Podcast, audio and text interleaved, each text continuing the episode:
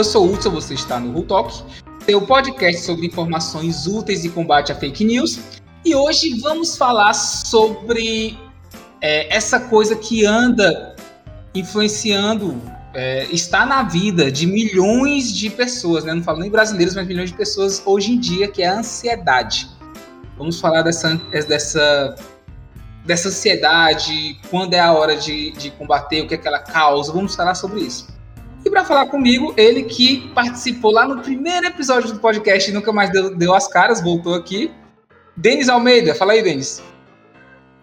Fala, pessoa. Eu sou psicólogo, mestre de psicologia, além de tudo, sou pastor. Nunca mais participei porque o não estava com partido isso. Nunca mais participou. Mas aí, aumentou aqui o cachorro, então foi não, não fala em caixa não, senão os outros, os outros participantes vão querer ser pagos agora. Ah, hein? Eles não sabiam não que, que, que a gente recebe para isso? Não fiquem ansiosos, não fiquem ansiosos. E para falar comigo também, Rebeca Santana, fala aí, Rebeca. E aí, senhor Hudson? Rebeca Santana aqui, estou aqui para pegar sem ansiedade para tentar falar um pouquinho aí do que o meu amigo Hudson me propôs nesse podcast.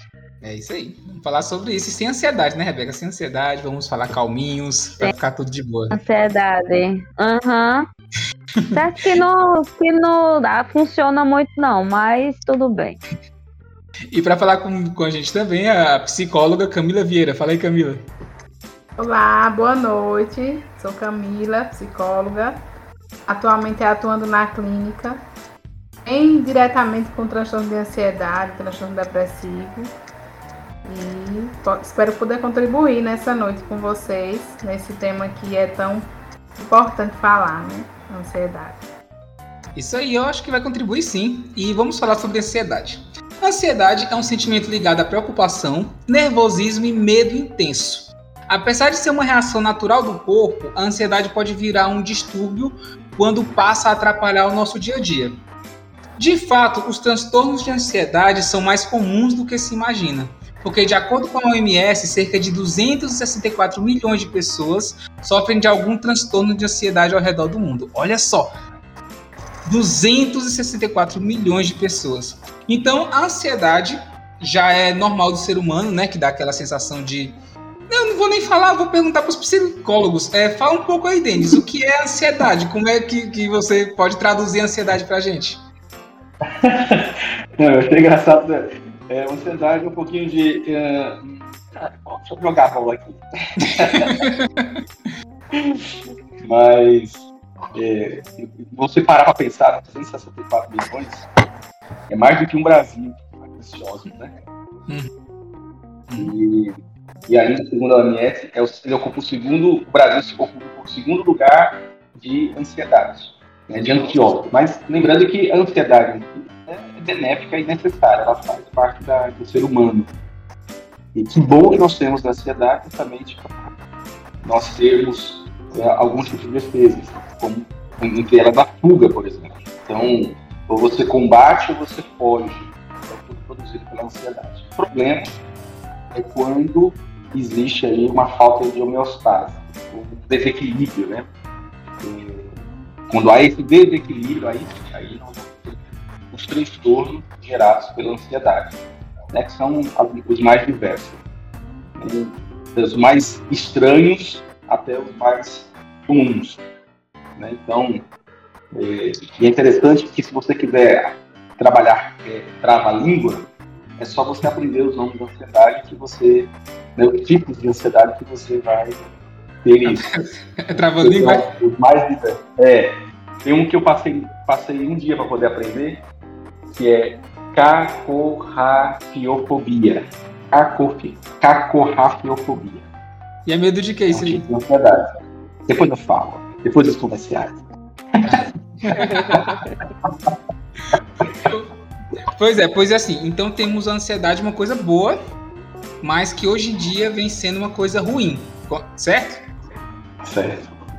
E então assim, o, então o, o que é que está causando essa essa o, o porquê que a ansiedade está virando essa coisa ruim? O que é que está contribuindo para isso hoje em dia, gente? Bem, aí são vários os motivos, mas nós tivemos o, o primeiro agora, aliás, ponto alto, né? Foi os últimos agora, foi em relação à pandemia, então nós tivemos uma alta significativa em relação à ansiedade. E assim, ninguém sabia o que era ansiedade ou os transtornos, né, melhor dizer, os transtornos de ansiedade, descobriram a partir da pandemia. Uhum. Então, muitos tiveram, é, é, antes né, de ser contaminado, por exemplo, viver uma crise de ansiedade. E depois que foram contaminados, alguns sofreram crises de ansiedade também. Eu conheço um caso específico que depois que a pessoa ficou curada da, da, da, da Covid, ela teve, entrou em estado de, de ansiedade, com medo de tudo. Uhum. Né? Então, assim, começou a ter essas tacardias, né? começou a atuar com a sudorese, é, começou a ter palpitações que aumentavam a tacardia e outros, outros males, né? E principal. Então, é, a pandemia trouxe essa, essas questões, né? elevou. Na verdade, existem vários estudos mostrando que depois da pandemia, os índices aumentaram. Né? É, depois eu posso compartilhar com vocês tanto o índice de, o índice de ansiedade como o índice né, de, de, de, depressão também. Então, foi provado. Mas assim, a ansiedade ela pode ser provocada por questões mais simples. Então, é, o fato de você fazer uma prova, né, ter o dia da prova, e você sofrer por isso, também pode ser um pode gerar um transtorno, se isso é comum. Uhum. Então, você vê, fazer uma prova tem medo da pandemia, e todos eles estão dentro do mesmo âmbito né, da, da, da, ansiedade.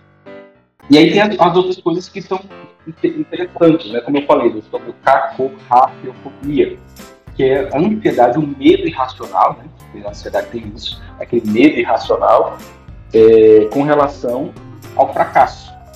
Uhum. As pessoas têm medo de fracassar, fracassar como, como pessoa, fracassar no trabalho, fracassar como membro da família, como mãe, como pai, né, nos negócios, e ele começa a sentir aquele, né, a, a, a, esse medo irracional e, e ter algum tipo de comportamento. Então, até nisso pode ver ansiedade. Fora aquelas outras que estão né, bem faladas, como é, medo de lugares né, pequenos né, e apertados, né, como a claustrofobia, né, e tantas outras que existem por aí.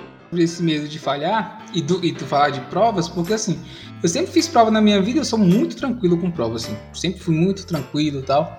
E eu lembro que eu fui, fui fazer uma prova em Juazeiro, essa prova que a Rebeca falou antes, que eu tava fazendo um dia a mais do que eu tava. Eu, eu fui fazer essa prova e, e eu cheguei nessa prova tranquilo, como sempre estava, e mas só tinha eu na eu na, na sala, só tinha eu. Eu era a única pessoa que estava na sala. E aí eu, eu, estranhei, o cara trouxe a prova e tal, e só tinha eu. Aí o, o, cara disse: "Não, é porque faltaram. E para tua vaga parece que só tem tu". E eu entrei em pânico. Porque eu disse: "Não, pô, peraí, peraí. Para o concurso todo, para o concurso todo, só tem eu. Aí ele, parece que só. Eu entrei em pânico. Porque assim, eu, eu tava acostumado a, a competir com outros, outros, outros concorrentes e tudo mais, mas quando eu, eu, cheguei à situação de talvez eu só precise fazer a média para passar, eu fiquei, eu fiquei certo de que eu não conseguia fazer a média. E isso me deu uma ansiedade que só passou quando o, o o cara da sala veio de novo não, a gente viu que tem outra sala aqui que tem muita gente da tua área, então não é só tu não. E eu só consegui respirar, voltar a respirar depois disso. E é interessante você falar assim, medo de falhar, porque é uma coisa que a gente não se prepara em, em, em prova, né? Principalmente de concurso. A gente vai se preparar a ser o único da sala. Não vai! E isso me deu um, um medo insano, assim, na, na, na época. Foi muito interessante pensar nesse medo de errar, esse medo de falhar como como gatilho, né? Se, se é que eu posso falar assim, gatilho para ansiedade, né? Só que assim, a questão é que foi um episódio, né? Isso, não, sim, só um, um episódio que... Aí é, entra, entra no transtorno quando são vários episódios. Uhum. nesses episódios isolados, tendo de uma normalidade. Uhum. Do futuro, não sabemos o futuro. Mas aí quando entra nessa questão né, de periódico, acontecendo né, constantemente, aí é um desafio. Assim, nunca me passou pela cabeça isso, assim, ah, eu vou e não tem ninguém. Eu acho que isso, isso não passa. A gente se prepara para competir com várias pessoas, né? Quando aconteceu isso, meu corpo todo estava despreparado, né? É, e Camila, você que atende várias pessoas, assim, que você trabalha nessa parte de, de ansiedade, é, como, é, como é que você vê, assim, quando começa a fazer um, a, a, ser um problema, assim? É, quando é que você vê, assim, que passa a ser um problema? Os, os teus pacientes, quando vão, assim, eles detectam sendo um problema por quê? Pode falar um pouco sobre isso? Só reforçando, né, a questão da ansiedade é, como uma emoção natural, né, uma reação natural e necessária. E quando os pacientes chegam, eles geralmente já vêm com a ansiedade como um problema, algo ruim, algo, algo que não deve ser sentido, né, a evitação de sentir ansiedade.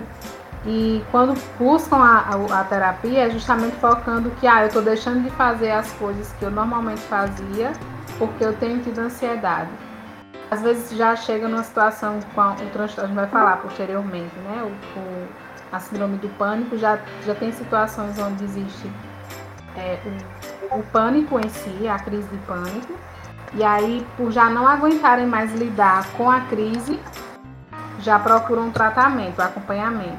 Então, é muito evidente essa situação da, dos sintomas físicos, procurar atendimento com psicólogo porque já não está lidando mais com sintomas físicos. Já foi várias vezes na emergência porque teve é, taquicardia, já imaginou tá tendo algum problema cardíaco, enfim, se focando nessa questão do, do que os sintomas físicos, do desconforto de sentir, né, os sintomas físicos da ansiedade. E hoje, é, como o Denis falou, a pandemia ela trouxe muito mais evidência sobre o transtorno. As pessoas não conversavam muito sobre o transtorno de ansiedade. Às vezes até tinha, mas não ia deixando, né? E aí, no deixar, acabava que desencadeava outro transtorno, que é a, a depressão é, acaba, acabava vendo como comorbidade, uhum. por do transtorno de ansiedade não tratado.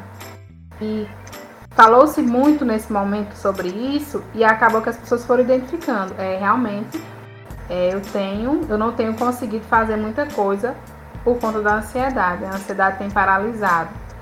E agora com isolamento mesmo, né? Muitas pessoas que tinham o hábito de ir para a escola, quando voltaram à a, a, a, rotina normal de escola, começaram a desencadear sintomas de ansiedade.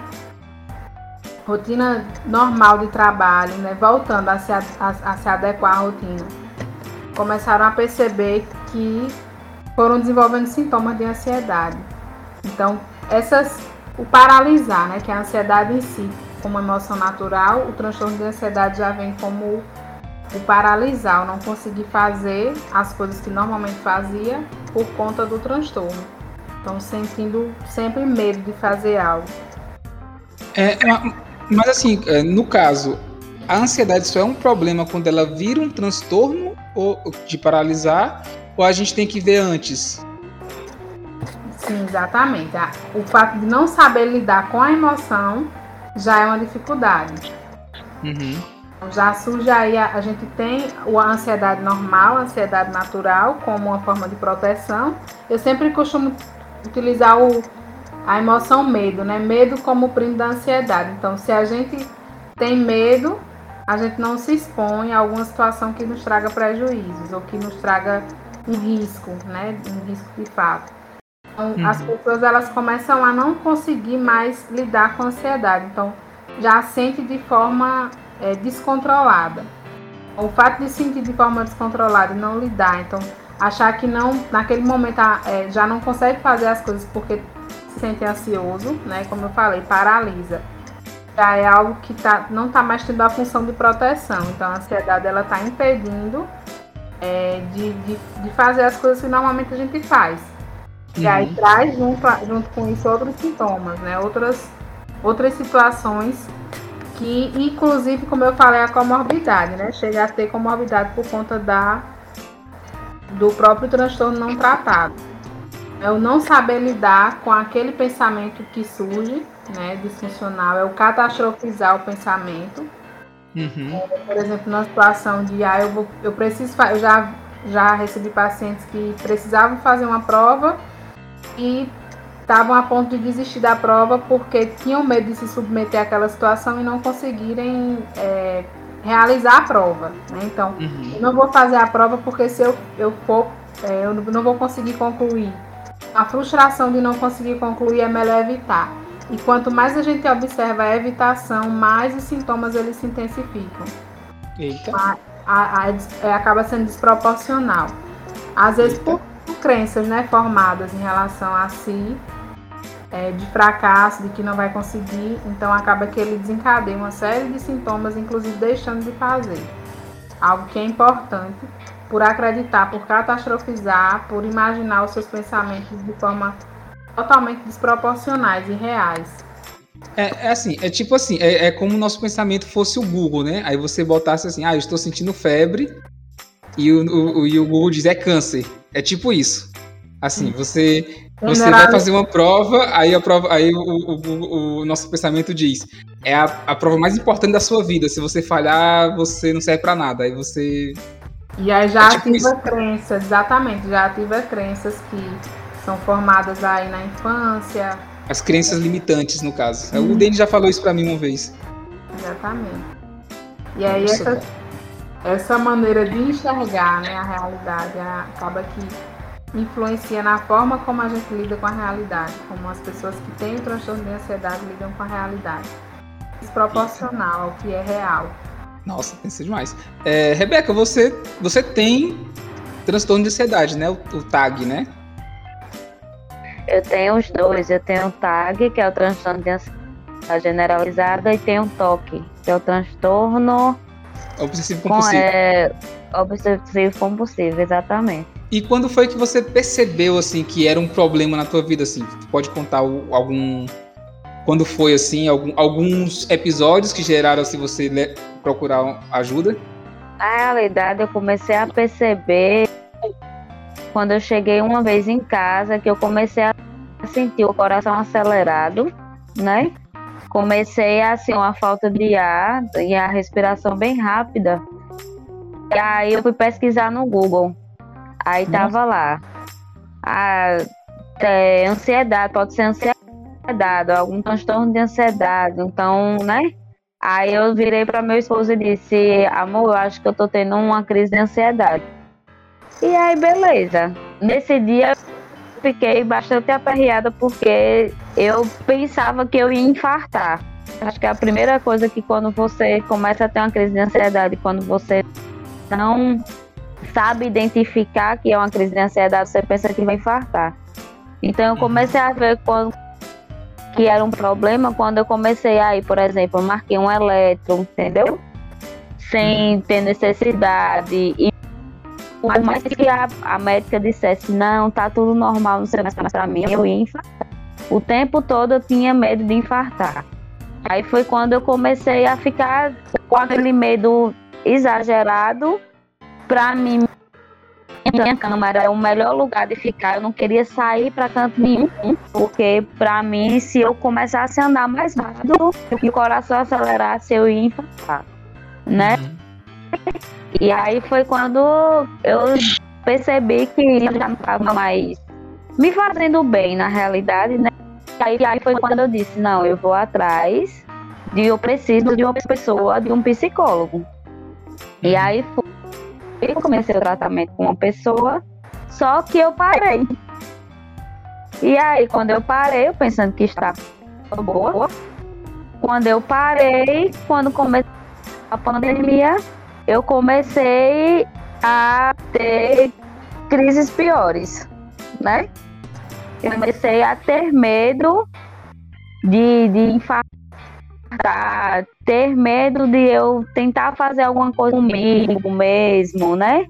Vinham uhum. cenas na minha, na minha cabeça de coisas que é, poderiam acontecer comigo.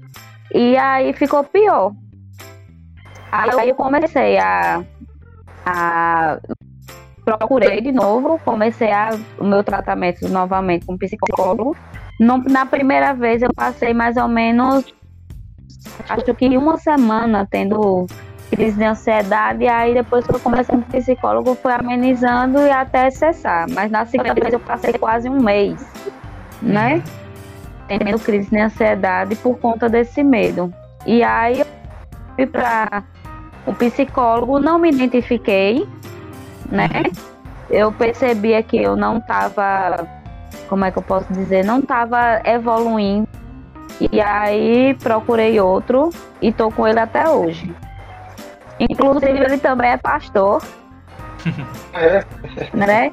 E aí, depois que eu comecei com ele, eu tenho visto, nessa segunda vez eu tive que entrar, infelizmente, na medicação, né? Assim, eu digo infelizmente porque eu nunca queria né? Mas Sim. dessa vez eu tive que entrar na medicação. Eu tomo tanto medicação para passar o dia, né? Para serotonina, que é aquele recaptador de serotonina que chamam. Uhum. E também eu tomo medicamento para dormir. Uhum. Né? Para que controla também a ansiedade durante a noite. Então eu tomo esses dois medicamentos. E aí, nesse, nesse tempo, uma das coisas que eu fiz foi tentar conhecer mais sobre a ansiedade, né? Uhum. Eu comecei a participar de um, um, um psiquiatra que eu admiro muito, que é o Dr. Marco Abud. Inclusive, eu, é, ele faz muitas, muitas, como é que eu posso dizer, muitas coisas. Ele tem um canal, né, que ele fala muito sobre ansiedade, sobre depressão, sobre um bocado de coisa. Então, eu comecei a seguir ele porque eu gostei. E aí eu comecei a pesquisar algumas coisas sobre a ansiedade, sobre o tipo de ansiedade, sobre métodos de como é, que você pode para amenizar na hora da crise. E aí eu comecei a pesquisar, comecei a gostar. E aí eu comecei a, a, as partes interessantes eu pegava e começava a escrever o esboço. E aí transformei em um caderninho. Uhum.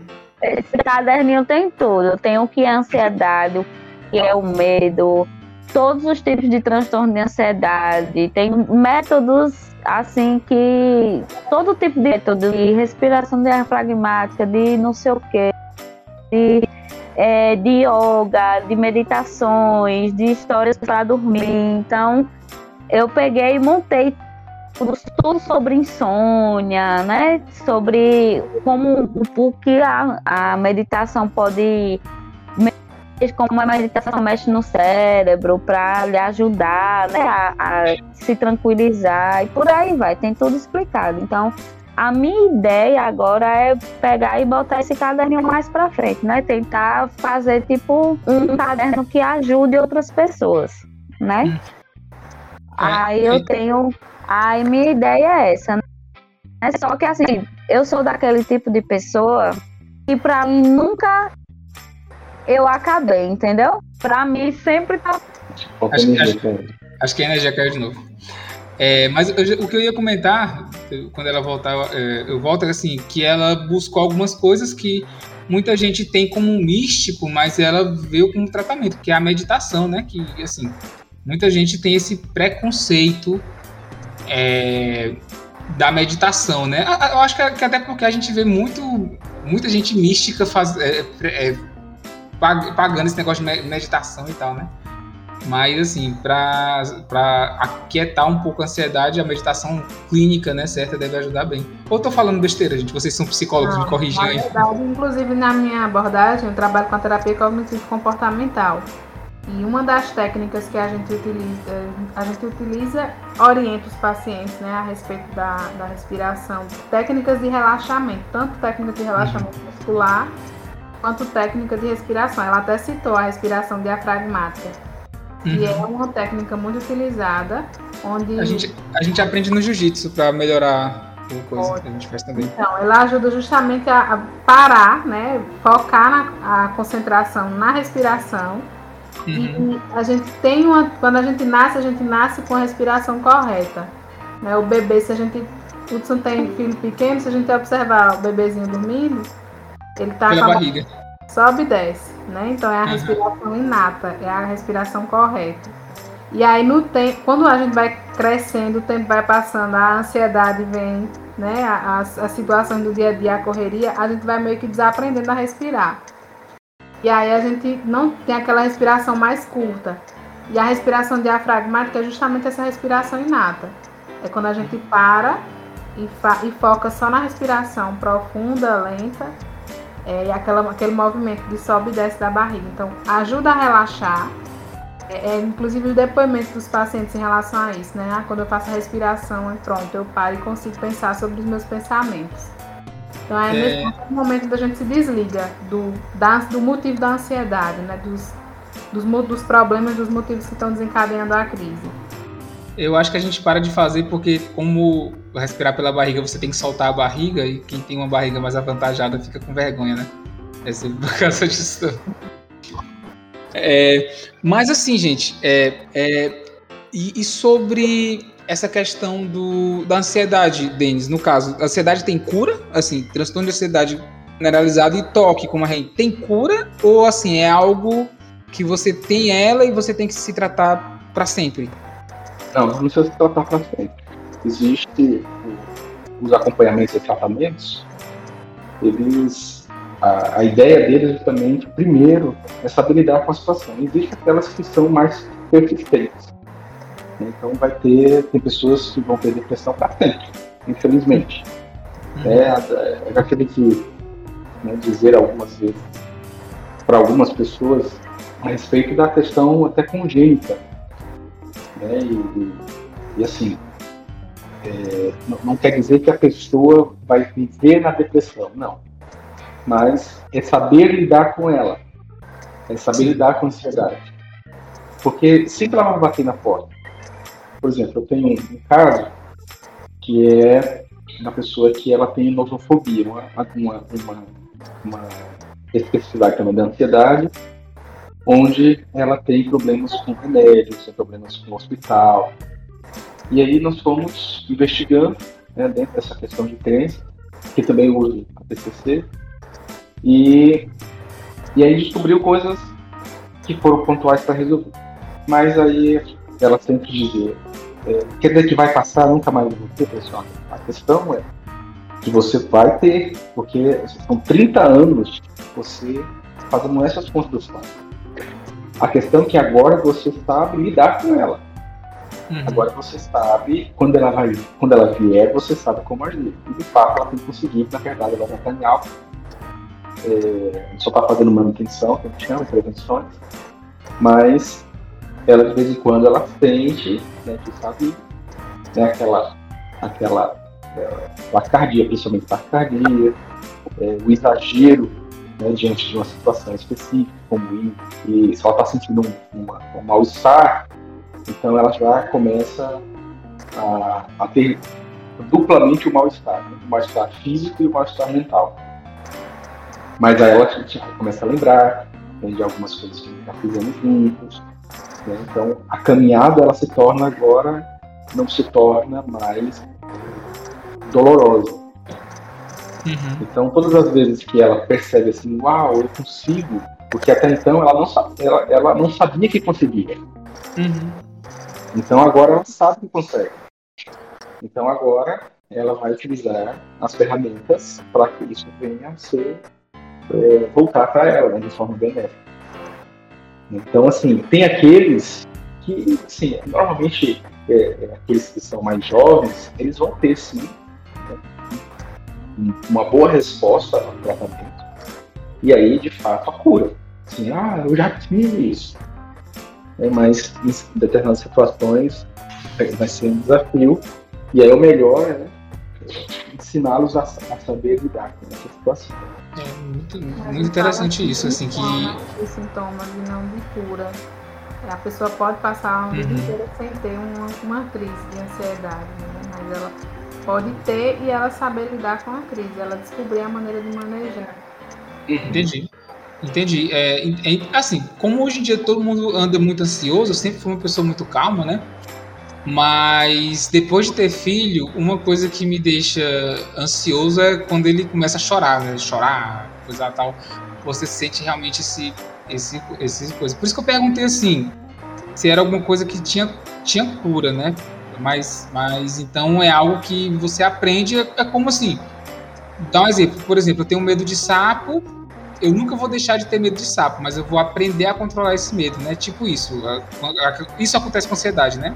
No caso, existe casos, por exemplo, que vira passado. Né? Uhum. Como eu disse, vai depender muito de uma questão também da faixa etária, mas ela, é, é, ela pensar no sapo, vai chegar o um momento em que ela vai, sei lá, passar por cima do sapo e nem vai perceber, assim, não vai fazer mais sentido para ela. Uhum. Quando ela vai olhar para trás, ela pode lá na frente assim, passei um sapo. Vixe, já que vivia um momento que eu tinha pavor do sapo. Hoje, nem tanto. Né? Então, assim, lógico que vai ser o amigo, o melhor amigo vai ser o sapo, o de preferido vai ser o sapo.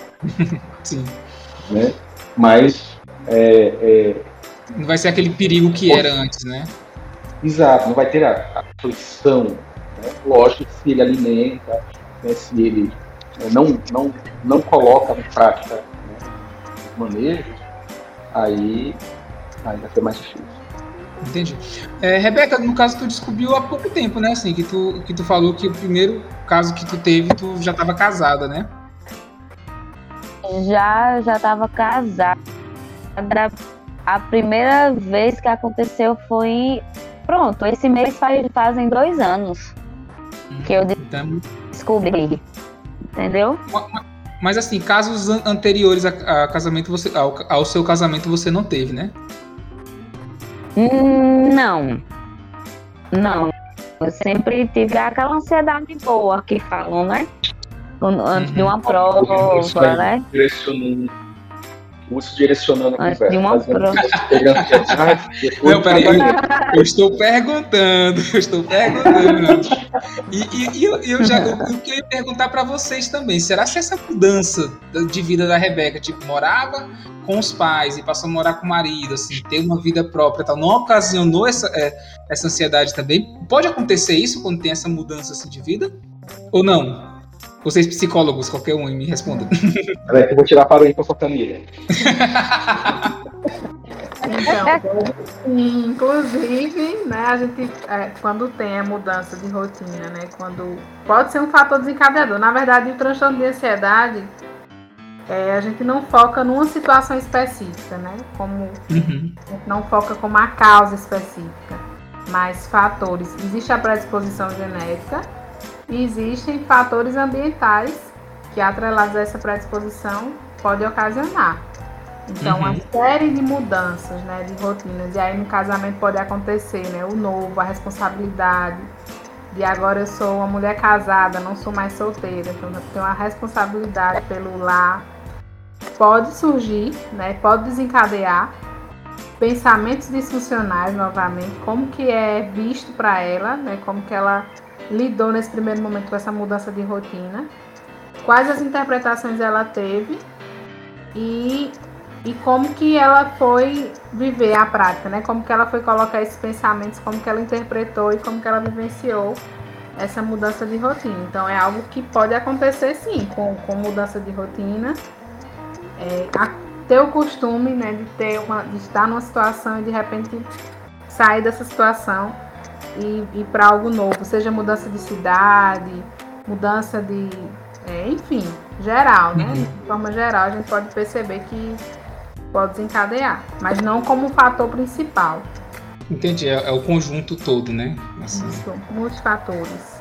Entendi. Tá vendo, gente? Então, não é o casamento a... que causa, não. Casamento é coisa boa, viu? Pode falar, Rebeca. Pode gerar. Eu, eu comecei a adquirir depois que como é que a gente passou por uma crise financeira, né? E aí vinha aquela preocupação, né? De, eita, como é que a gente vai pagar isso? Eita, como é que a gente vai pagar aquilo? E eu também fui sempre de me cobrar. Então, quando eu casei, para mim a casa tinha que estar sempre limpa, tinha que o dele chegar e a janta já está pronta, entendeu? Coisas que eu em casa quando eu morava com meus pais eu nem fazia. Então uhum. tinha que estar tá tudo limpo, tudo no lugar, tudo, né? Passava o maior tempo ocioso dentro de casa, né? Então foram uma coisinha aqui, uma coisinha ali, outra coisinha ali, que foi juntando tudo e até que, como meu psicólogo fala, quando o, o copo vai enchendo. Quando transborda, aí é que você começa a sentir as coisas, né? Uhum. É, é, então foi essa cobrança assim, porque assim, é, é, eu falei assim no casamento que é uma mudança, porque é, isso é uma mudança que causa o casamento também, porque antes quem se preocupa financeiro realmente, de verdade assim, são seus pais, né? Assim, é claro que a gente quando, é. quando somos mais jovens a gente tem uma preocupação, mas não com os pais, né? E casamento, aqui todo mundo que está nesse podcast é casado, é, eu, eu, eu, o meu, assim que a gente casou, assim, logo vem, a primeira crise que vem é a financeira, assim, sempre tem, hoje em dia que a gente vive. Não sei se vocês passaram, passaram por alguma crise financeira, vocês, é, Camila e Denis, mas, mas, assim, é inevitável no mundo que a gente vive, que é tudo regado do ter passar, né? Então, eu acho que isso, essa ansiedade do, do, do financeiro é, realmente deve se influenciar muito. E eu falo isso também porque, assim, quando a gente casou, minha esposa, minha esposa veio, a gente também passou por algumas crises, eu vi que ela se preocupava muito também, assim. Ela se preocupava muito, a ponto de ficar muito nervosa e tal. É, eu, eu, graças a Deus, herdei o sangue de barata do meu pai, então eu sou mais tranquilo com essas partes. Não que eu não uhum. me preocupe, não que eu não me preocupe, mas, assim, é, é algo que para tirar meu sono, assim, demora muito, assim, entendeu? Assim, pra, pra, eu tirar meu sono é muito complicado, assim, com isso. Pra o homem Mas. É, provedor pra... Não, assim, eu me, eu me preocupo, assim, eu tenho, porque eu sou provedor, tenho que trabalhar e tal, mas assim, como eu disse, eu herdei o sangue de barata do meu pai, então assim, para mim é muito mais fácil controlar isso, assim, ah, a gente precisa de dinheiro, então eu vou trabalhar que vai dar certo. Entendeu? Mas vamos trabalhar que vai dar certo. Eu, eu, eu, sempre acredito nisso. Vou trabalhar, trabalhar duro que, dá, que vai dar certo. Vai surgir e tal. Eu, eu não sou daqueles que pensam, oh, meu Deus, e se não der certo? Eu penso, não, vou trabalhar e vai dar certo. Ah, tá. não. ah não, mas a minha, a minha perguntinha sempre é se, se, e se, e se, e se não der certo? E se não sei o quê? A minha cabeça, meu filho, se você for entrar nela, você vai ver um turbilhão de coisas. Ela não para, não. Ela tá o tempo todo trabalhando. Uhum. Não acredito, eu acredito nisso. Ah, é. Uma outra questão, tivemos a síndrome de pensamento acelerado. Sim, pronto.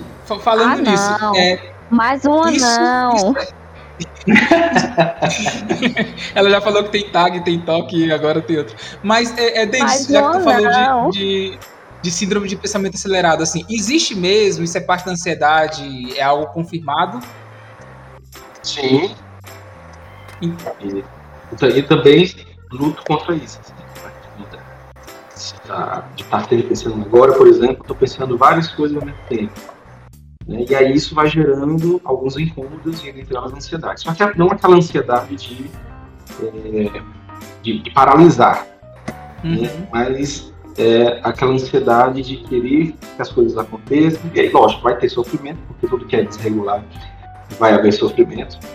E, mas sim, e, e mais uma vez, qualquer coisa pode desencadear uma, algum tipo de transtorno. Né, hum. Algum desses gatilhos. Então, por exemplo, ah, meu pensamento não para de pensar e tal. Então, isso pode acontecer. Tem uma, uma, uma, uma, uma técnica também é, da psicologia, muito utilizado pelos psicólogos. Qualquer um pode utilizar, mas normalmente utilizado pelos psicólogos, que é o neuro, neurofeedback. E, e, é interessante que eu participei, né, tem um colega que é psicólogo, e aí é, fui lá e, e fiz toda a parte de avaliação. E é interessante porque ele faz a leitura sem eu dizer nada. Uhum.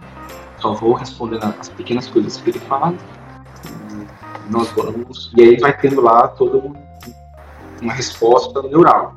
Não, peraí. Ele, ele, ele, lê, ele lê você sem, sem, sem você falar, isso, né? Exatamente. É tipo Exato. jogar imagem em ação com psicólogos. É isso aí. É, é mas é mais assim, uma leitura da mente mesmo. Aham, uhum, entendi. Então, lê a mente, em outras palavras. Só que assim, baseado é, em questões relacionadas a as, a, porque assim, a cada pensamento, né, a cada informação é disparado é, é, informações sinápticas, né, que é uhum. como se fosse energia elétrica, é, entre neurônio e outro e tal, enfim. Então, esses eletrodos captam isso. Uhum. E aí, uma das coisas que, que foi avaliada é justamente isso: assim, você não para a mente. Consequentemente, você não para a mente, você vai ter mais propensão à ansiedade. Então, uhum. Isso pode ter, né, no caso, um, gatilho para ansiedade. Então, o que, que tem que fazer? Treinar e reduzir é, esses pensamentos. Porque, às vezes, o problema daqueles que têm sido um pensamento acelerado é acreditar que é, que é gênio. Não, mas eu consigo pensar várias coisas mesmo tempo, rápido e tal. Só que ele vai gastando energia. E aí corre risco, e a maioria das vezes é, de você estar sempre cansado, porque a mente, ela, ela, ela, ela gasta energia, mesmo parado, mesmo, né? Tanto que existe o cansaço mental. Então, gasta essa energia, e aí quando você precisa de energia, já não tem mais, porque você já, já foi, foi tantos pensamentos. E às vezes são pensamentos desnecessários. São uhum. pensamentos que, assim, não vale a pena ficar pensando. E aí, como eu disse, isso vai gerando né, essa estafa, e aí pode gerar também ansiedade, enfim. É, é, falando sobre isso que fica pensado é, é, fica cansado porque realmente cansa, assim, quando você fica pensando muito, você fica exausto e, e acaba sendo o contrário, né? A pessoa diz, ah, eu sou gênio, eu consigo pensar em muitas coisas, mas não consegue executar nada, né? Assim, porque se cansa. E eu lembro. justamente essa questão do cansaço, né? É, tanto a preocupação excessiva quanto esses pensamentos acelerados prejudica na capacidade de, do indivíduo fazer as coisas de forma rápida, de forma eficiente vai, vai se tornando mais lento, a lentidão né, nas coisas que vai fazer. Então sempre percebe uma certa dificuldade de fazer as coisas que normalmente fazia de forma mais eficiente. Uhum. Suga o tempo e suga a energia. E, e porque pensa demais, né? Eu, é, eu ia falar de uma tia da Ivna. É, de, eu, eu, ia falar de uma tia da Ivna que ela disse que às vezes acorda, acorda Aí ficava pensando no que, é que tinha que fazer pro dia. Tenho que limpar a casa, fazer isso, fazer isso, fazer isso, fazer isso. Quando ela pensava em tudo que tinha que fazer, ela sentava e disse, uff, já tô cansado. De manhã cedo, entendeu? E, então. O tempo então, que ela fazia enquanto estivesse fazendo, ela estava pensando em como fazer. Pois é. E, e, e, e, vai que é muito isso, assim, realmente. A pessoa pensa mais do que faz. E, e assim, não é difícil a gente encontrar pessoas assim, né? No nosso dia. Inclusive vai perturbar o me ajudou. Ainda mais com a tecnologia que nós temos, né? Então é muito comum você ver os, os infantes, né? eles é, hoje eu vi né, uma criança que estava almoçando, assistindo celular e fazendo outra coisa. Né? Tem a, a, minha cunhada que tem 10 anos e ela fica jogando, assistindo e fazendo, comendo, por exemplo. Então Nossa. ela tá... Opa, prazer. Rebeca é assim também. Pois é. e aí... reclama demais. Ah. E aí tem a questão, assim, porque assim, o seu sorriso pode ter sido um sorriso de orgulho. Eita, tudo isso. Mas na verdade não, não é interessante. Não foi de orgulho, não, foi, foi de reconhecimento, né, Rebeca? Não. Não, eu falo assim porque, mais uma vez, às vezes eu falo, poxa, eu consigo jogar videogame, assistir a, a Chiquitita, que é a Chiquitita que ela assiste, hum. e ainda, sei lá, comer, fazer, fazer a tarefa, sei lá, qualquer coisa assim. E aí, na verdade, tá tendo um. um Mas eu sou assim. Uma sobrecarga, né? E ainda impede e, a... memória afetiva, né? Porque a gente está dividindo a atenção, a concentração, cada uma, cada uma, cada uma coisa, é uma uma coisa diferente, não tem, não tem memória é, do que está sendo feito. O pior é que é isso que acontece, é, é isso que é, nos é levado hoje em dia, né? A gente gravou um episódio sobre os estúdios Ghibli, que é um estúdio de, japonês de animação, né? Que faz filmes. E, e, eu, e a gente conversa assim, como tem partes do filme que não é dito nada. Assim, o, o, o filme tem partes de, sei lá, 5, 10, 15 minutos que não é dito nada e só tá mostrando cenas para você ver. E, eu, e a gente tava conversando como é difícil hoje em dia, porque assim, é, hoje em dia o pessoal assiste filme mexendo no celular. O pessoal não é. sabe estar no filme. O pessoal tem que estar tá mexendo no celular. Ah, se o filme está muito tempo sem falar nada, a pessoa já começa a mexer no celular. E, e se, a, se a pessoa está assistindo um filme dos estúdios Ghibli, ou de algum filme mais parado assim, que é bom, mas é. Gente, quando eu falo que um filme é parado, não é porque ele é ruim, é porque ele é bom, mas é de outra época, enfim. Aí, é, assim, a, a, pessoa acaba perdendo coisas do filme porque ela não sabe lidar com, com esse tempo parado, né? Assim, ah, eu tenho que pegar no celular. Se o filme não tá falando nada, eu tenho que pegar no celular. A pessoa não entende que tá assistindo o filme. Né? A pessoa Isso. Valeu. Então, a questão da, da mente acelerada, vocês disseram aí que gasta tanta energia. Eu lembro que eu dormia, ficava virando a noite toda e o Jô dizia que eu dava coice. Ficava dando hum. coice de, no, de noite. De noite. E aí eu acordava de manhã, parecia que eu não tinha dormido nada. Super cansada de manhã. Aí uma coisa que me ajudou muito foi um caderninho que eu fazia antes de dormir, né? Dava tudo que tinha na mente pra, tipo, esvaziar a mente, pra mente ficar relaxada, que era você. Ou então chegar a se planejar se o outro dia, né? Amanhã eu tenho que fazer isso, isso, isso pra não ficar. Amanhã eu tenho que fazer isso porque não sei o que, tem, não sei o que, sabe? Aí eu comprei aquele planner e ficava planejando o, o dia de amanhã, no, no caderninho botava o que eu tava preocupado e tudo, e aí depois fazer uma meditação. Aí sim, eu conseguia dormir a noite toda, dormir a noite tranquilo, porque tipo, colocava ali e disse, não, isso daqui eu vou me preocupar só amanhã, hoje, agora, para dormir. Uhum. Tá, então, para visibilidade também, né? Para a rotina, saber exatamente o que, é que vai ser feito, dar segurança e diminuir os, os níveis de ansiedade.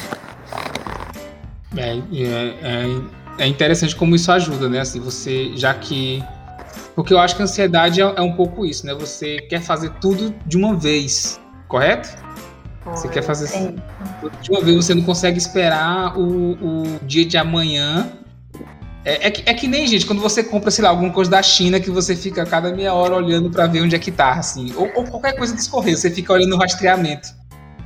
Ou é... então, quando você tá numa, tipo, numa reforma de uma casa e quer ver tudo, no mesmo dia você quer ver tudo pronto, de uma vez só, né? Isso, que você, você tem que entender que tem etapas, né, assim.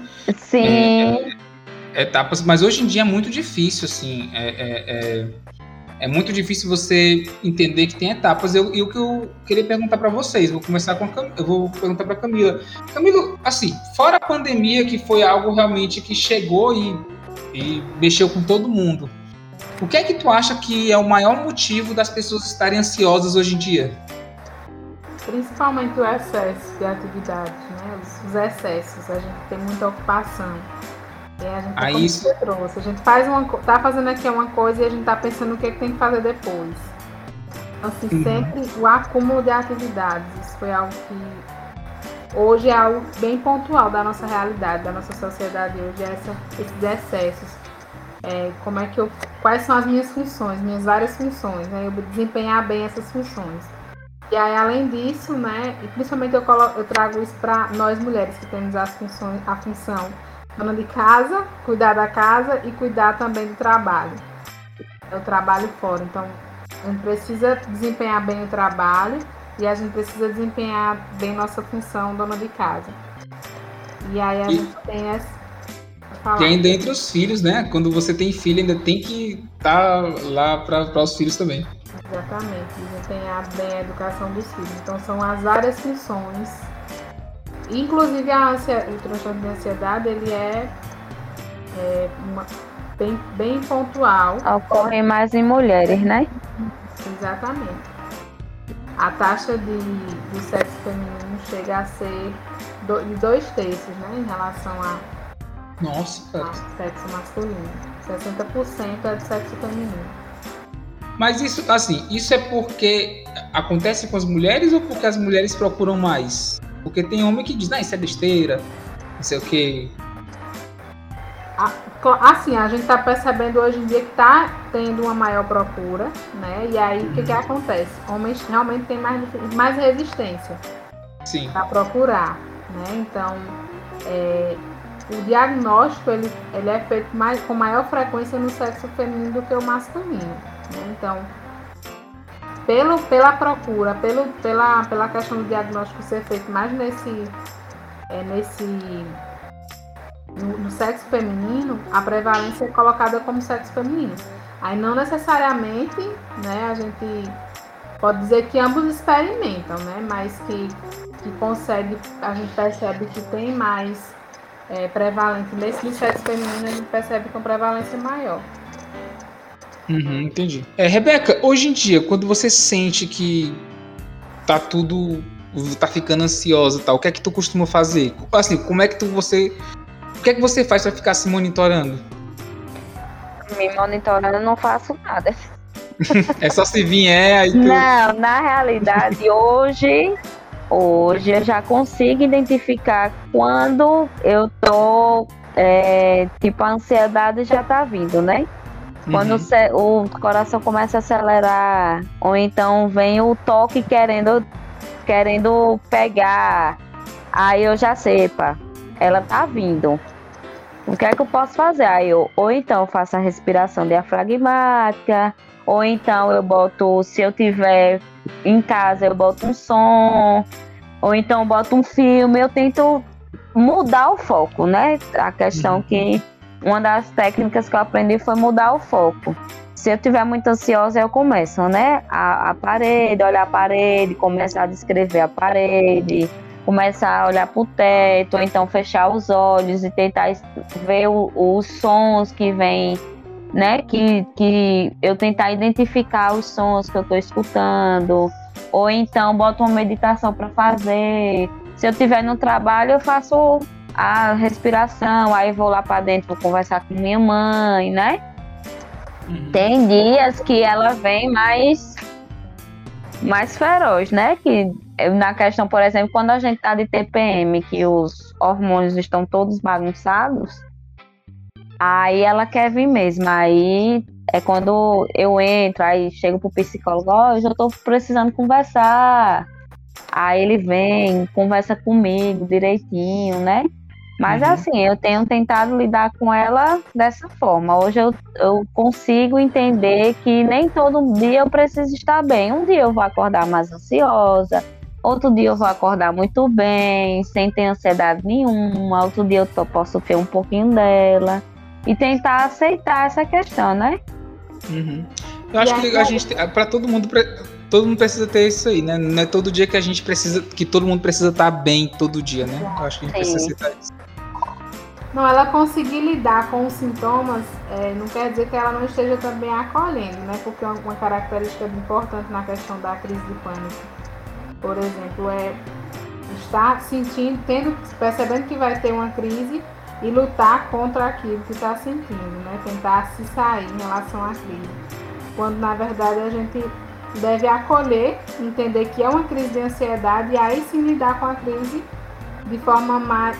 De uma, não de uma forma de lutar contra, né? Mas entender que é como um visitante inesperado que aparece em casa. A gente não está prevendo, mas a gente precisa receber e acolher e lidar com ele. Até ele ir uhum. embora. É tipo a sogra é. que chega de surpresa e você tem que fazer é. comida e tal. É tipo isso, né? Exato. Antigamente, no começo, eu tinha muito desse negócio de lutar contra, né? De hum. quando vinha alguma coisa, tipo, eu vou infartar, eu começava a me desesperar, começava a chorar, começava a ficar perreada. Aí os sintomas tendem a piorar, né? Ao invés de, de amenizar. Uhum. É, e aí eu tinha muito isso. Hoje não. Hoje, quando ela, eu sei que ela tá vindo, eu disse, espera aí.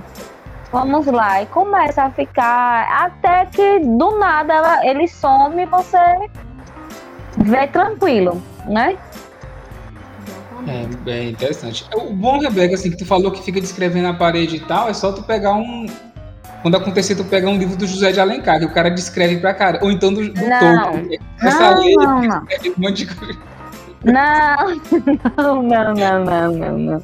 Eu prefiro, eu prefiro olhar, eu prefiro escrever alguma coisa.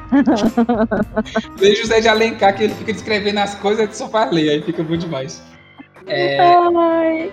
Aí, assim, e então assim, então ansiedade não é algo que lutar contra é pior, né? Você acaba fortificando o, o episódio, né? Exatamente. Acaba que intensifica os sintomas. E, e, tem um tempo, né? Você, quando você sabe que é um sintoma de ansiedade, vai ser desconfortável sentir, mas é como vem, como vem inesperadamente, vai também, né? Tem um, tempo ideal, não, vai permanecer ali, não vai, me não vai chegar a uma situação extrema, né? Porque tem muita sensação que é criado na mente de que eu vou perder o controle da situação, vou desmaiar, não vou conseguir vivenciar isso. E, e é, uma, é, é um ataque cardíaco, eu vou morrer. Então tem muitos pensamentos relacionados aos sintomas que acabam intensificando ainda mais os sintomas. E Camila, assim, dá, dá para dizer quais são os tipos de ansiedade hoje, assim? Ou são muitos que não, não tem como falar? Tem, tem como a falar assim? Nos mais nos mais comuns, né? No que a gente é, que predomina. É, uhum. A né? Ansiedade generalizada. E é, é, foca justamente na. Não é só um tipo de ansiedade, né? São vários medos. A, o estresse pós-traumático também é, um, é, colocado como, como uma, uma, situação de ansiedade, transtorno de ansiedade, né? Lidar com um acontecimento traumático. A própria síndrome do pânico também. Uhum. Fobias específicas são os medos, né? Quando você falou medo de sapo, são os medos específicos. É, então, medos são ansiedade também, né? Medo e ansiedade. Um medo exagerado, desproporcional, que a gente chama de fobias, né? É também uhum. uma, é transtorno de ansiedade. O transtorno obsessivo compulsivo também é o toque, que a Rebeca até trouxe aí como a ansiedade social também é bem. É bem é, falada, né? Ansiedade social, o medo de estar no meio social. Inclusive, a gente tem tido alguns casos relacionados a, a o costume com o isolamento, as pessoas desaprenderam a ter o convívio social, voltarem ao convívio social. Que é a agorafobia, né? Que você chamado. É, tem a agorafobia e o transtorno de ansiedade social, a fobia social. Porque a fobia é mais relacionada, ela é relacionada é, de forma geral, né? O, o espaço de forma geral. E, e o transtorno de ansiedade social está relacionado com o público. Ah, entendi. Então, então, então são esses, né? Os, os mais conhecidos. É, os mais, os, os, mais prevalentes aí, que a gente tem mais. costuma eu, ser mais recorrente. Pois, eu não sabia disso não. Então, assim, as fobias são fruto da ansiedade, né? Você fica ansioso por algo e acaba criando uma fobia por aquilo, né? Tipo, você tem medo de espelhos, por exemplo, uma fobia de espelhos. Então você cria, eh, você fica ansioso toda vez que você vê o espelho, então isso acaba sendo danoso, né? Isso. Olha é aí, ó. Um... Específico. Entendi. Então, assim, então é, a fobias, as fobias são quando você tem uma ansiedade grande e você, você elege, vou botar essa palavra, elege gatilhos, é isso? Isso, quando você tem a fobia é justamente focada no medo exagerado de um. Você evita, né? Uma situação. Uhum. É, seja de animais, geralmente a gente foca muito em fobia relacionada a animais, é, situações, né? Ambiente. E aí é, tá bem focada, né? Um medo bem de forma bem específica. E, e pode desenvolver um ataque de pânico, né? Também na situação que diante da situação temida. É, o que é um ataque de pânico nesse caso? São todos esses sintomas físicos da ansiedade, né? Rebeca até descreveu alguns que ela teve quando ela percebeu que estava, quando ela foi atrás de saber o que era transtorno de ansiedade. É o coração acelerado, né? Taquicardia, falta de ar, tremor, sensação de desmaio. Então, são, são, é, são considerados sintomas do ataque de pânico. Entendi. Nossa, eu, eu não sabia que fobias era por causa da ansiedade e eu pensei que ataque de pânico era outra coisa, assim. Tinha ansiedade e tinha o, o, ataque de pânico. Eu pensei que era outra coisa. E tem a síndrome do pânico, que é o ataque de, de pânico que não, tem, não é motivado. Né? Ele surge de forma repentina, tem uma motivação específica. Ah, entendi. Então o ataque do pânico é motivado. Tipo, eu tenho medo de sapo e aparece um sapo e eu tenho um ataque. Isso é o ataque do pânico. Exatamente. Síndrome do pânico é eu tô, tô parado aqui do nada eu começo Relaxada, a ter uma... Exatamente. Aí de repente a, a, a, o ataque de pânico surge, né? Entendi. Nossa. Meu Deus. É, Rebeca, é, tu tem alguma história de pico de ansiedade que aconteceu contigo, assim, que tu pode compartilhar com a gente, assim, fora essas que você já contou? Eu acho que pico de ansiedade só quando minha mãe viajou e eu tive que tomar de conta da loja sozinha. Hum. Aí tu teve um. Eu tive mais. Eu tive mais uma, um, um pico de ansiedade que. Ave Maria, eu não dormi a noite toda, preocupada com que se a loja ia dar, eu, eu ia dar conta, se não ia dar. Passar uma semana sem manhã lá dentro, como era que eu ia fazer. Cuidar das finanças, das coisas da loja, me fez entrar em desespero. Um, pico de ansiedade que eu, para mim eu não ia dar conta né, dessa responsabilidade toda.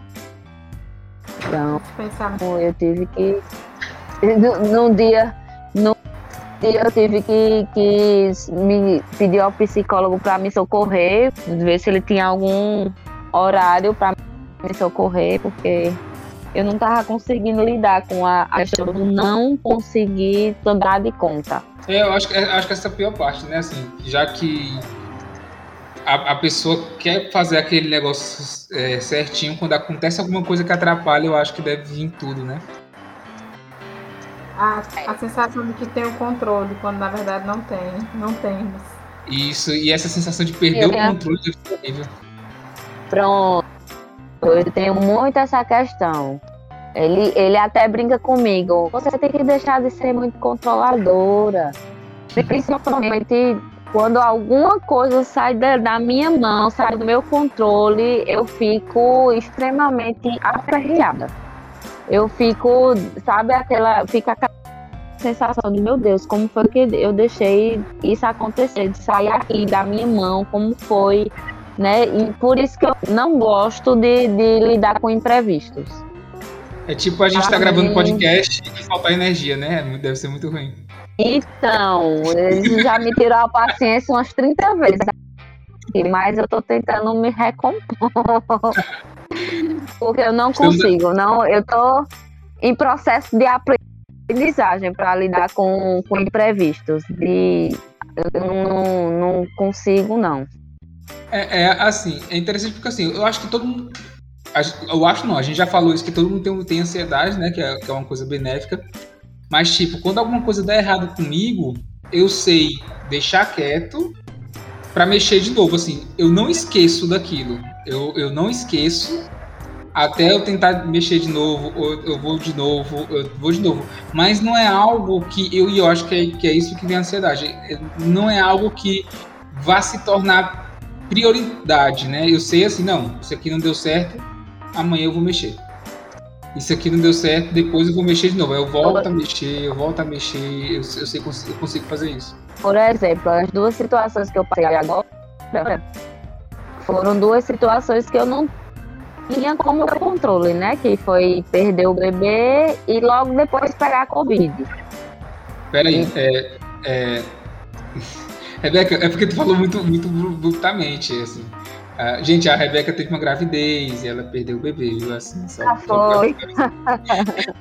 é porque foi, falando... eu tive uma gravidez. É porque falando abruptamente pode ter, ah. pode ter gente que tá escutando, pode dar gatilho. Gra... Não, ah, entendi. A gravidez não evoluiu, isso é normal em 30% das mulheres na primeira gravidez. Uhum. Então, aí eu tive que passar por um processo de curetagem, tudo. Mas eu tô bem tranquila em relação a isso. Já passei o processo de luto. às vezes dá tristeza, mas é mais tranquila. E logo depois eu voltei a trabalhar, mas logo depois eu peguei Covid. Então são duas uhum. questões que não tinham controle na minha mão, né? Que eu não pude dar o controle. Então eu estou aprendendo essa questão de ah, tem coisas que eu posso controlar e tem outras coisas que eu não posso controlar. Então eu estou aprendendo a lidar com as coisas que eu posso controlar, né? que são é, as questões que algumas coisas que acontecem nossas, em nossa vida e também, por exemplo, imprevistos, né? Que são coisas que eu não posso controlar e aí são coisas que me tiram do eixo às vezes. Isso, eu acho que é normal ficar chateado, né? O, o ruim é quando você é, se descontrola, né, com essas coisas, com esses imprevistos, né?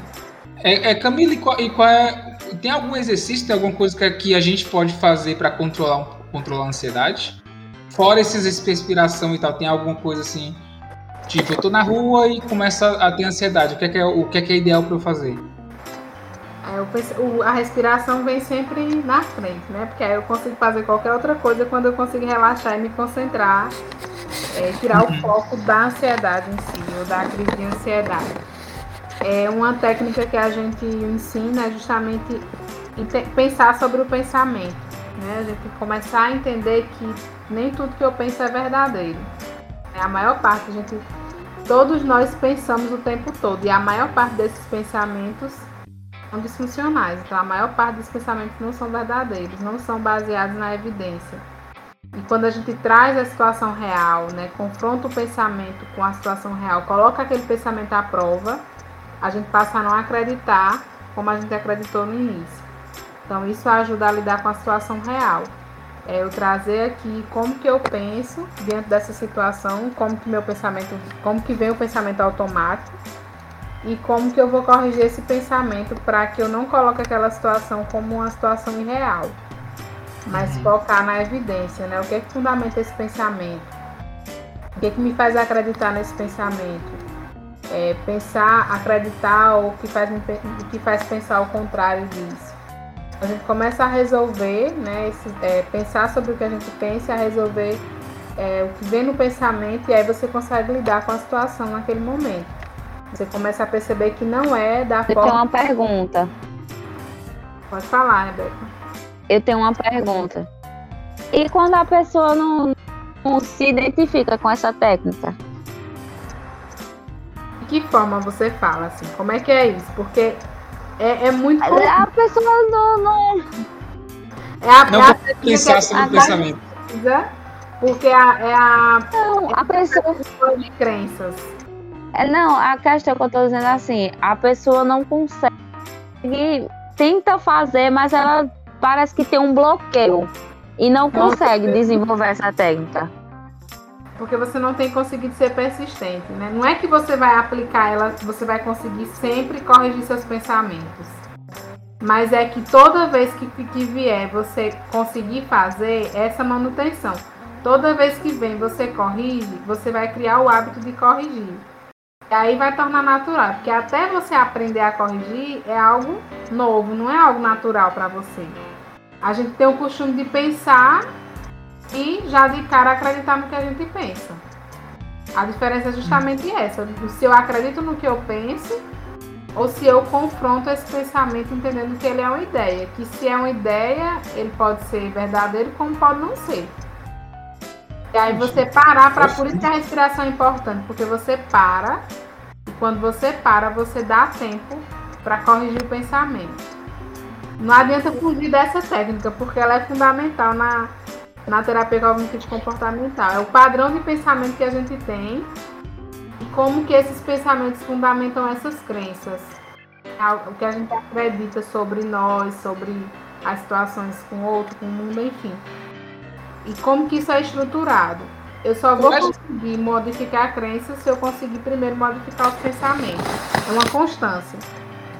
Eu acho, Rebeca, que tu já faz isso quando tu começa a descrever a sala, entendeu? Assim, tu já começa a moldar seu pensamento para a realidade. Ó, estou numa sala, a sala tá. Como eu disse, por isso que era bom tu ler é, José de Alencar, que aí ele, ele ensina a descrever mais coisas, que ele só faz isso, escrever. Não, não, não consigo ler os livros assim, não. Você não tá focada. E tipo, o marido da Rebeca, o que é que ele deve fazer para ajudar ela? O que é, Camila, a melhor forma para ele ajudar ela? Acolher, primeiro. Acolher, entender que não é porque existe muita, muito esse, essa, é, uma falta de entendimento do que é o transtorno. E por a gente não conhecer, a gente já diz logo que é ah, é frescura, é, é ilusão, é porque tá fugindo da realidade, então a gente não tem essa compreensão e quer que o outro a todo custo, a todo custo lide com aquilo de forma que nem ele mesmo sabe, sabe lidar, né? Então não tem essa compreensão do que se trata o transtorno de ansiedade. E trazer né, a realidade né, para o outro, para que ele minimamente vá compreendendo a situação em que ele se encontra. Para que ele se volte para a situação real e não não foque só naquilo que ele que a mente está criando. Então, além de tudo, não seja algo forçado, né? mas algo que seja natural, que eu possa mostrar para o outro que a situação que ele está é exatamente aquela, não aquela situação criada na mente. É, é interessante falar isso porque assim, eu, eu não gosto de palavras assim. Quando a pessoa está quando a pessoa tá, tá ficando triste, aí vem uma pessoa e diz, não fica triste, como se fosse uhum. como se fosse assim, ah, cara, obrigado, que conselho. Aí uma pessoa tá ansiosa, então... aí vem, vem outro diz, não fica ansioso. Assim, parece que isso vai resolver, né? Exatamente. Mas não vai, assim, não vai, assim. O acolher, o entender, o tá lá, o tá lá pra... Compreender. Eu acho, eu acho que compreender é melhor, né? E escutar também, né, Hudson, para saber a causa daquele, daquele pensamento. Pois é, escutar é que eu, eu acho que, que é o mais difícil, porque a gente não sabe como escutar. Por que, que eu tô falando isso? Porque quando a pessoa muitas vezes está com ansiedade, a pessoa não sabe falar o porquê que está com ansiedade, o que é que está sentindo, assim, é muito difícil. Então eu acho que a gente precisa também aprender a escutar, né? A pessoa que está de fora precisa aprender a escutar, porque eu acho que é difícil, assim. Porque escutar quem não sabe como se expressar é muito difícil. Exato. E além disso, é, como você falou, né? O, o, ah, você vai esperar. Meio que um recurso forçado. Não tenho tempo de parar para escutar, mas eu trago palavras que não vão ajudar, muito pelo contrário. Né? Não, não faz efeito nenhum. Então, Aí a diferença do escutar e do ouvir. Não é só ouvir, é você estar tá ali com a tua atenção focada no que o outro diz. Uhum. Sem julgamento, né? Sem nenhuma, sem nenhuma uma espécie de julgamento, mas respeitar o que o outro diz. William, o que tu falou em comorbidade. É, o que seria essa comorbidade? Tu falou da depressão. Seria a depressão, assim, a ansiedade causa depressão? Isso, a ansiedade tratada pode ocasionar a depressão. Então não são duas coisas antíteses, né? A ansiedade deixa você elétrico, depressão uma coisa mais de tristeza. Não, a ansiedade pode causar depressão. Exatamente. A ansiedade não tratada, né? Pode desencadear como, como, como comorbidade mesmo, né? Além da ansiedade, tem o transtorno depressivo e surgiu por conta da ansiedade não tratada. Né? Os sintomas foram se aprofundando, é, o desânimo, a falta de interesse nas coisas que, que tinha interesse, de tanto ela lidar com aquelas crises, com a crise de ansiedade, ela acaba perdendo o interesse nas coisas que normalmente ela se interessava. Uhum. Vem sintomas como os da depressão, inclusive insônia, né? É, a gente observa é muita, muito, muito presente no transtorno de ansiedade, a insônia, né? E, e acaba que é tratado tanto como ansiolítico como antidepressivo também. Hum, entendi. Então, depressão causa insônia e ansiedade também causa insônia, né? É, é, é, é, muito interessante isso, porque, como eu disse, assim, como todo mundo acaba sendo muito ansioso hoje em dia, é, é ideal a gente se ater realmente para quando a ansiedade está atrapalhando, né? Exatamente. Deixando você querer alguma coisa. Acontece muito comigo. É, até antes de gravar podcast, né? Eu fico. Antes de gravar podcast, ou antes que eu tenho, ou antes de eu dar alguma aula que, é, que, eu, que o que eu vou falar tem alguma relevância. Porque eu fico preocupado com que vão escutar, ou como vão escutar. E sendo que eu não preciso ficar preocupado com isso, porque isso ainda vai acontecer, né? Então, uhum. Eu sempre lembro disso. Eu disse, não, calma, eles vão escutar, depois eu vejo. Depois. Eu, eu, eu, falo assim, mas assim, eu falo assim como se não ligasse muito, mas é, é bem difícil essa parte com o julgamento do outro, na expectativa que eu crio em relação ao julgamento do outro.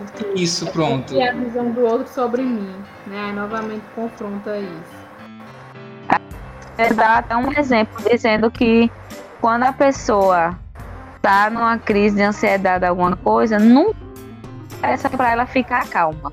Pois se é, acalme, é... se acalme. Pois é.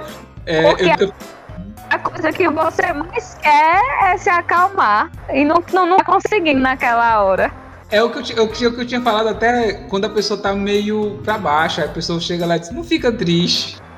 Aí como se, se isso fosse resolver, é. entendeu? É. Não, cara, se isso fosse escolha da gente. Que a gente tem que aprender a escutar, porque às vezes a pessoa que tá passando por esse, essa parte, ela não sabe como falar o que tá sentindo, né? ela nem sabe expressar o que está sentindo. Então a gente tem que ser muito. Esse acolhimento tem que ser muito. Tem até vergonha de falar o que está sentindo. Mas às vezes nem sabe, tipo, eu tô sentindo uma taquicardia, eu tô, pens... eu tô com ansiedade, mas eu penso que é uma, um, uma coisa mais física e não psicossomática, entendeu?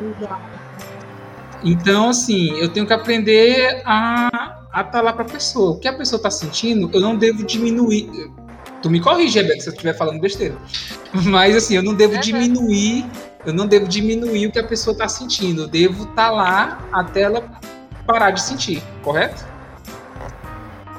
Eu disse várias vezes a Jo, dizendo bem assim, amor, quando você me ver aperreada com alguma coisa, quando eu disser que eu tô com ansiedade atacada, não sei o quê. Não mande me acalmar, não. Apenas me dê um abraço. Ou então, quando você vê que eu tô aperreada demais, e quando eu tô é, entrando demais na crise, aí você me lembra de respirar, né? Me ajuda. E ele tem feito isso. Hoje, no começo, não. No começo, ele perdia a paciência, ele ficava desesperado. Mas agora não. Agora, aos poucos, ele já sabe lidar melhor, né, com essa situação. Ele ensina também a raciocinar, né? Sim, Camila, tu tinha falado? Eu falei a questão da vergonha no, no sentido do toque, né? Que são os pensamentos obsessivos. Compulsivos. E a gente observa muito que quem vive, quem vivencia, né, os indivíduos que vivenciam toque, tem vergonha de falar do que sentem pelo conteúdo, né, do que é algo totalmente desproporcional e tem medo de falar para outro porque o outro não vai acreditar ou não vai saber lidar com aquele conteúdo. Exatamente. É, Exatamente. Acontece comigo uma coisa que é o seguinte, eu vou falar para vocês todos e, eu, e dependendo de como sair eu corto na edição. É, eu tenho um problema com grilos. O que é que acontece? O som que o grilo emite me incomoda de uma forma que eu não consigo dormir. Eu tenho que ir atrás e matar. Eu não ah, consigo. não, pois eu adoro o som do grilo. Eu não consigo. Eu não consigo aqui em casa, minha esposa já viu, eu tenho que ir atrás porque ele, eu, eu não paro de escutar e, e, e me incomoda demais. É como se martelasse meu cérebro. Eu tenho que ir atrás e e eu tenho que, que dar um jeito, dar, dar, dar um jeito. Mas isso é com qualquer som fino quando eu tô dormindo. Tipo, meu cunhado tá aqui, eu escuto o barulho do relógio dele fazendo pi a cada hora, porque o relógio dele apita a cada hora, entendeu? E, e o relógio não me incomoda. Eu escuto, mas não me incomoda. Agora, grilo me incomoda muito. E toda vez que eu falo para alguém, a pessoa diz que doença, não sei o que, é toque, não sei o que. Mas é só uma.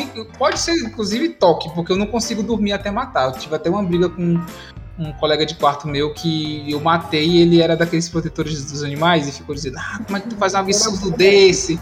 E tal. Eu disse: Macho, é um grilo. é um grilo. É um grilo. O que é que tu quer que eu faça? Que eu pegue, crie, vire meu pet? Não, vou matar. Eu, e, e, é muito difícil, assim, pra mim, coisa. E, então eu acho que, que deve ser, não sei. É, Rebeca, o seu toque tem alguma coisa específica? Tu, tu, só, tu só veste azul e branco, como o Roberto Carlos? Como é o teu toque? Não, pra gente? não. O meu, o meu toque, ele é ele mais o pensamento obsessivo, né? Eu ah. não cheguei a assim perceber a minha compulsão não. No começo eu percebi que era eu comecei a ter um medo exagerado por, por coisas pontiagudas. Então eu tinha um pensamento obsessivo e aí tudo que eu vi ponto, pontiagudo dentro do quarto, eu recolhi e botava para fora. Podia uhum. ser um palito de dente, um palito de chás, um brinco, sabe? Qualquer uhum. coisa. Outra coisa foi faca. Eu não eu, Rebeca, não me comia de faca mais. Se alguém botasse uma faca no meu prato, eu tava e botava bem longe de mim. Uhum. Entendeu? Porque o tipo, o pensamento era que a faca vinha e vinha fazer alguma coisa comigo. Entendeu? Então eu tinha um pensamento obsessivo e aí a minha conclusão era essa, tirar tudo. Evitar o contato. E evitar isso. E aí pronto. Aí eu comecei a perder o medo quando eu comecei a, a voltar o contato, né? A questão de, ah, botou a faca, aí eu disse, não, não vou tirar não, vou começar a comer com ela, entendeu? Foi o que o Denis falou sobre conviver com, com esses episódios, né? Assim, ver esses episódios. Isso, é dessensibilizar. Agora... Deixa eu indicar um filme pra vocês, eu não sei se vocês já assistiram. O nome é Toque Toque. Tem Assisti. na Netflix. Bem legal o filme, bem engraçado. Pronto. É bem engraçado, bem legal. E aí ali eu me vi assim, sabe? Uhum. eu me vi ali dentro do filme. Mas eu indico para muita gente assistir, porque o pessoal pensa que toque é alguma coisa simples, né? Uhum. Mas naquele filme você dá para perceber que são, não são coisas que você nem imagina. Uma pessoa que vem na cabeça você esqueceu a porta, a porta de casa aberta. A pessoa volta não sei quantas vezes para conferir se a porta de casa está aberta. Né? E tem, tem essas questões aí. O filme é, é muito bom. O filme é. Não, não, é um filme americano, não. É um filme.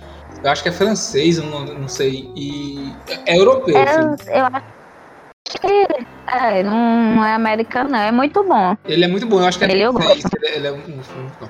E, e, tu falou de aversão aí, eu tenho uma aversão uma coisa, realmente, assim, que eu não posso ver perto de mim, é boleto. Eu fico desesperado quando eu vejo boleto ah, aqui em casa. Eu também. Essa versão eu nunca vou deixar de ter.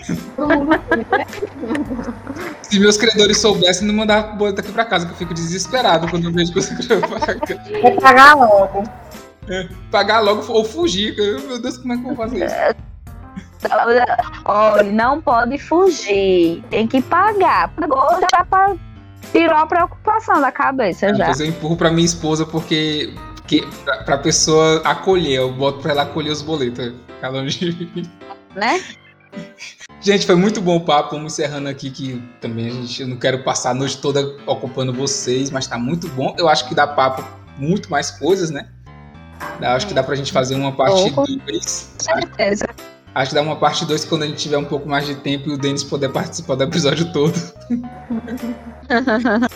é, gente, obrigado mesmo. Camila, muito obrigado. Camila, faz uma propaganda aí sua, onde é que o pessoal que queira te encontrar, queira contratar um psicólogo pode achar. Falei um pouco de você.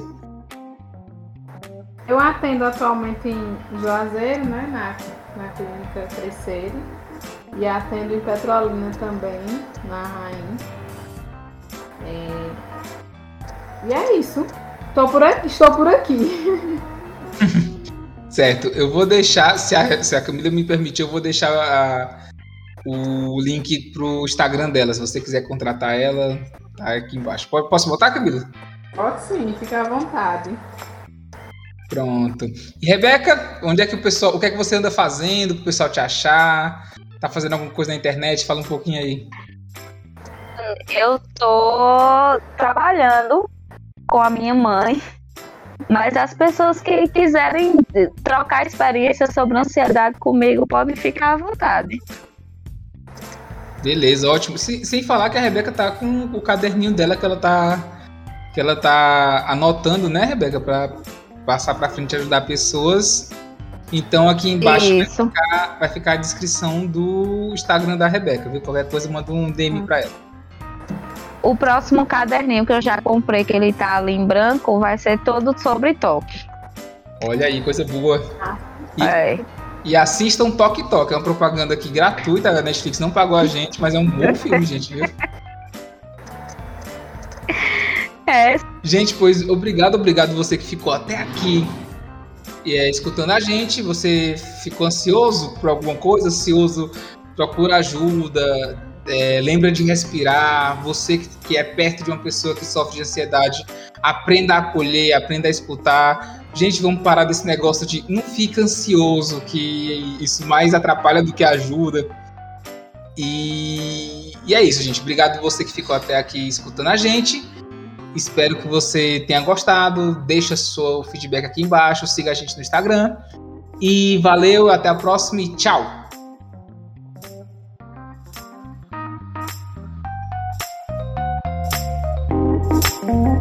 Thank you.